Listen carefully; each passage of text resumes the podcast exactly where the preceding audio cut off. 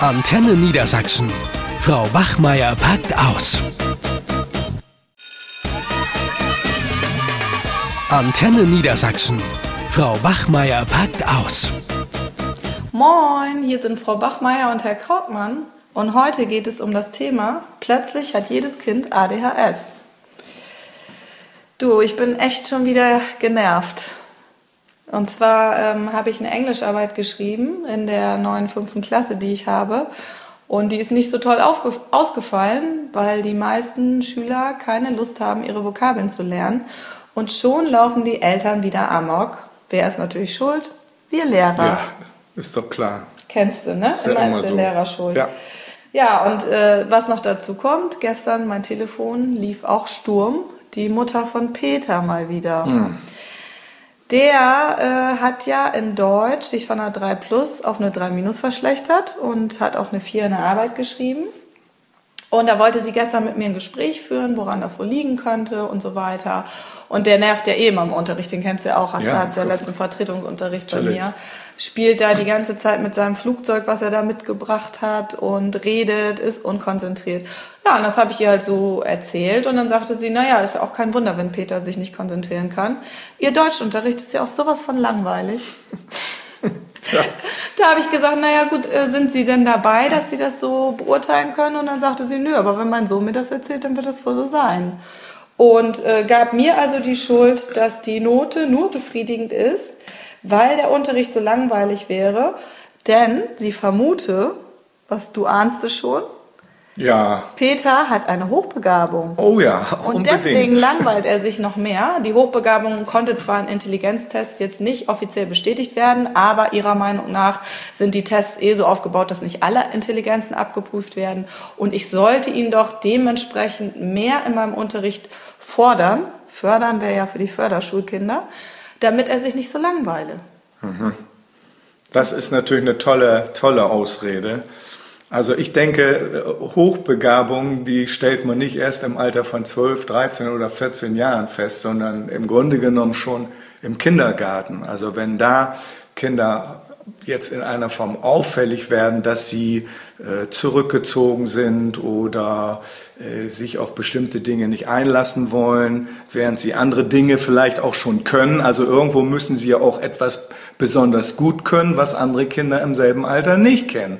Also äh, und da kann man das frühzeitig eigentlich schon erkennen. Und Hochbegabungen sind eigentlich so selten und äh, häufig muss, muss da ja auch eine genetische Veranlagung vorliegen. Also wenn die Eltern da gar nichts vorzuweisen haben, dann kann man, wo soll plötzlich eine Hochbegabung herkommen? Da muss ja schon irgendeine Genmutation stattgefunden haben. Also ich würde mal sagen, also nicht jeder Klassenclown oder Träumer oder Einzelgänger, der irgendwie im Unterricht auffällig ist, ist hochbegabt. Und äh, auch wenn jemand, äh, ja, nicht bereit ist, die Hausaufgaben zu machen oder Übungen zu machen, weil er denkt, oh, das habe ich sowieso schon begriffen. Na, diesen Spruch kennen wir ja häufig. Das ja, nee, ich muss das nicht, ich kann das schon. Na Na, so ungefähr, ich bin ja hochbegabt.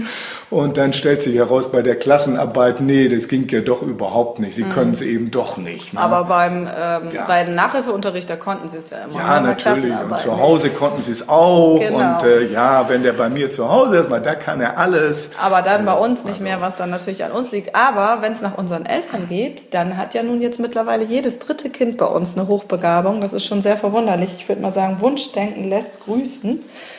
Gut, aber äh, das ist ja nicht das Einzige. Ne? Wenn sie nicht hochbegabt sind, haben sie dann ADHS. Ja, so was wir so als normale Schüler in Anführungsstrichen bezeichnen, gibt's eigentlich schon fast kaum noch. Ne? Aber das hat ja auch einen Grund mit diesem, mit diesem ADH, ADH, ah, ich kann es nicht mal richtig aussprechen, ADHS. Ja, also äh, Peters Mutter, die äh, plädiert ja jetzt darauf, dass ihr Sohn äh, zwar die Hochbegabung, die konnte sie ja offiziell jetzt nicht äh, bestätigen lassen, aber er hätte ja ADHS. Das hat er ja schon seit dem Kindergarten. Da hat sie wohl einen Arzt gefunden, der ihr das bestätigt. Und sie möchte jetzt einen Nachteilsausgleich, dass er mehr ähm, Zeit bekommt in den Klassenarbeiten und zusätzliche Hilfestellung. Das heißt, wir müssen jetzt eine Klassenkonferenz machen und darüber eben noch entscheiden, was für Hilfestellung er für diesen Nachteilsausgleich kriegt. Ich glaube allerdings nicht, dass sich die Deutschnote dadurch verbessern wird, aber wenn nicht, dann fällt Mutti bestimmt noch wieder eine neue Diagnose ein. Ja, also ich will noch mal kurz bei diesem schönen Wort ADHS bleiben. Äh, früher hieß es ja nur ADS. So, da war das ein Aufmerksamkeitsdefizitsyndrom oder Aufmerksamkeitsdefizitstörung. Ich finde den Begriff schon mal schwer genug, weil am Anfang, als ich das, das erste Mal hörte, konnte ich mir als medizinischer Laie darunter gar nichts vorstellen. Ne? Und äh, das heißt einfach nur, dass ein Schüler unaufmerksam ist. Dass dieser lange Begriff, äh, was soll das heißen? So unaufmerksam ist, sich nicht konzentrieren kann und eben nur sehr kurze Aufmerksamkeitsspanne hat und sich dann am liebsten schon wieder mit was anderem beschäftigen möchte. Mhm. So, und das ist in der Schule ja gar nicht möglich. So, und jetzt ist in den letzten Jahren eben dieses H noch dazugekommen, mhm. dieses ADHS. Das nämlich nicht nur diese Schüler, die unaufmerksam sind, die stören ja den Unterricht nicht. Mhm. Ne, die passen nur nicht auf, sind abgelenkt, aber der Lehrer hat damit noch nicht so viel zu tun. Aber in den letzten Jahren ist eben diese Hyperaktivität ganz immens dazugekommen, ne? dass eigentlich fast die meisten Schüler, die unaufmerksam sind, gleichzeitig auch hibbelig sind und ständig was machen mhm. wollen. Und, und das ist natürlich auch ein Merkmal, dass diese Schüler wirklich irgendwie sich getrieben fühlen und immer was machen müssen und immer in Action und einfach nicht zur mhm. Ruhe kommen. Ja, wobei ich zweifle das ein bisschen an, muss ich sagen. Also jedes Kind, was ja jetzt von der Norm abweicht, hat plötzlich irgendwas. Und ob da wirklich immer ADHS dahinter steckt, das ist wirklich die Frage. Also du in dieser fünften Klasse, da diese anstrengende Klasse von Roswitha, mm, ne? Mm, da äh, habe ich ja ähm, Werte und Norm. Und da bin ich letztens rein und dann sagte Jasper gleich zu mir am Anfang, ja, Frau Bachmeier, ich müsste erst mal eine Runde über den Schulhof laufen. Da habe ich gesagt, warum das denn? Ja, wegen seinem ADHS. ja. ja, und fünf Kinder sich gemeldet und gesagt, ja, wir müssen mit. Da habe ich gedacht, ja, das gibt's doch gar nicht. Ich meine, habe ich erst mal gefragt, sag mal, weißt du überhaupt, was das ist? Ich meine, du hast es ja gerade so lang und breit erklärt. Und äh, ich finde, dass das ein ganz normaler Junge ist, der ein bisschen lebhafter ist, sich vielleicht manchmal nicht so gut konzentrieren kann, weil die sind ja noch recht zappelig, gerade ja. Jungs in dem Alter. Ne? Also unauffälliges Verhalten habe ich gar nicht feststellen können. Da hat er nur zu mir dann gesagt, ja, das ist so eine Krankheit, dass ich so unruhig bin. Das hat der Arzt zu mir gesagt. Und äh, da die Klasse dann eh so abgelenkt war, bin ich dann mit denen eine Runde rausgegangen und habe dann erstmal nachgefragt. Habe gesagt, Mensch, wisst ihr überhaupt, was das ist und wer von euch hat denn auch vielleicht sowas. Du, da melden sich acht Kinder. Mhm. Davon sieben Jungs, ein Mädchen, Jule, die immer total zurückgezogen ist und eher leise und sagt, ja, meine Mutter sagt auch immer, ich äh, zappel so rum, das wäre nicht normal, aber bei mir ist das auch eher ADS. Also das bedeutet, dass sie halt so viel rumträumt. Ne? Und dann haben plötzlich alle durcheinander geschrien. Der eine hatte eine Leserechtschreibschwäche, der andere hat eine isolierte Rechtschreibschwäche, dass sie das überhaupt aussprechen können, eine Leseschwäche. Natürlich haben auch ganz viele eine Mathe-Schwäche, die jetzt auch nicht mehr rechnen können, also Dyskalkulie. Dann drei Kinder müssen vorne sitzen, weil sie nicht so gut hören können oder weil sie was mit den Augen haben. Also ich war richtig erstaunt über diese ganzen Diagnosen und habe mich einfach gefragt, ist jetzt jedes Kind, was von der Norm abweicht, im Lesen vielleicht noch nicht so gut ist wie die anderen oder auch jetzt mit Zahlen nicht so gut umgehen kann, hat das jetzt gleich eine Diagnose ja. oder was? Wir müssen ja auch, wir, auch wir Lehrer müssen uns mal da an, an unsere eigene Brust fassen oder an unseren eigenen Kragen fassen. Ähm, wir stempeln Schüler auch sehr schnell ab heutzutage. Genau. Ne? Und äh, ich kenne hier so meine, du kennst ja unsere speziellen Kolleginnen mhm. da oder Kollegen, ich will jetzt die Namen gar nicht groß nennen, die da sehr schnell dabei sind und Kinder abstemmen und sagen, ja, die haben ADHS. Aber da macht man sich das zu einfach. Mhm. Ja, es sind ja auch viele Kinder, die sind einfach unerzogen, schlecht erzogen, sie kennen keine Grenzen, die machen, was sie wollen, springen über Tische und Bänke, die stehen einfach auf mitten im Unterricht. Da ist, kommt vom Elternhaus gar nichts, was die Eltern den Kindern an Benehmen beigebracht haben und mhm. an Respekt. So. Und da ist es eigentlich wichtig, dass man Eltern auch nicht so aus der Verantwortung lässt und sagt, jawohl, ADHS, das ist ein medizinisches Problem, da habt ihr Kann gar keinen, sondern dass man den Eltern genau. auch mal genau. knallhart sagt, kümmert ihr euch auch mal ein bisschen um die Erziehung eurer Kinder. Richtig. Denn, denn so funktioniert das, funktioniert das überhaupt nicht so.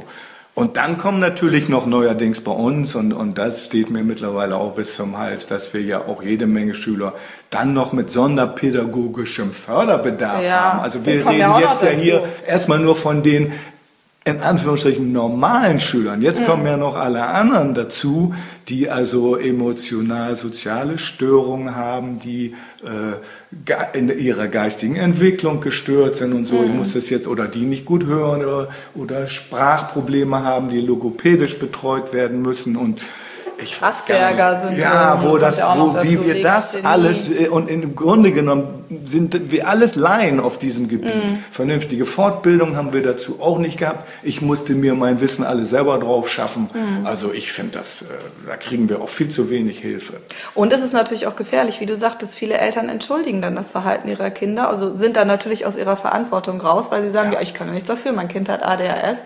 Witzigerweise nehmen die Diagnosen dann auch immer zu, wenn sie von der Grundschule zu den weiterführenden Schulen wechseln. Mir ist noch eingefallen das Beispiel, als ich am nächsten Tag dann wieder in dieser Klasse war, wo ich erzählt habe, wo ja so viele Diagnosen vorherrschen.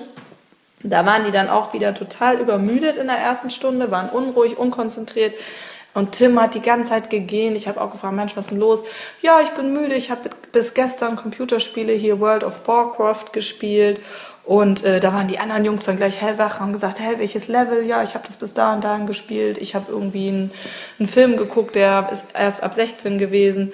Da habe ich auch gedacht, mich wundert das auch nicht mehr. Computerspiele werden nicht mehr reglementiert von den Eltern, da wird nicht mehr drauf geachtet. Und ähm, viele kümmern sich auch nicht, was die Kinder zu Hause machen und überlassen die einfach so sich selbst. Und dass die dann natürlich, wenn die auch nicht rechtzeitig ins Bett kommen, am nächsten Tag unkonzentriert und unausgeschlafen sind, das ist ja dann kein Wunder. Die haben keine Diagnose, die sind einfach nur, um die wird sich nicht richtig gekümmert. Ja.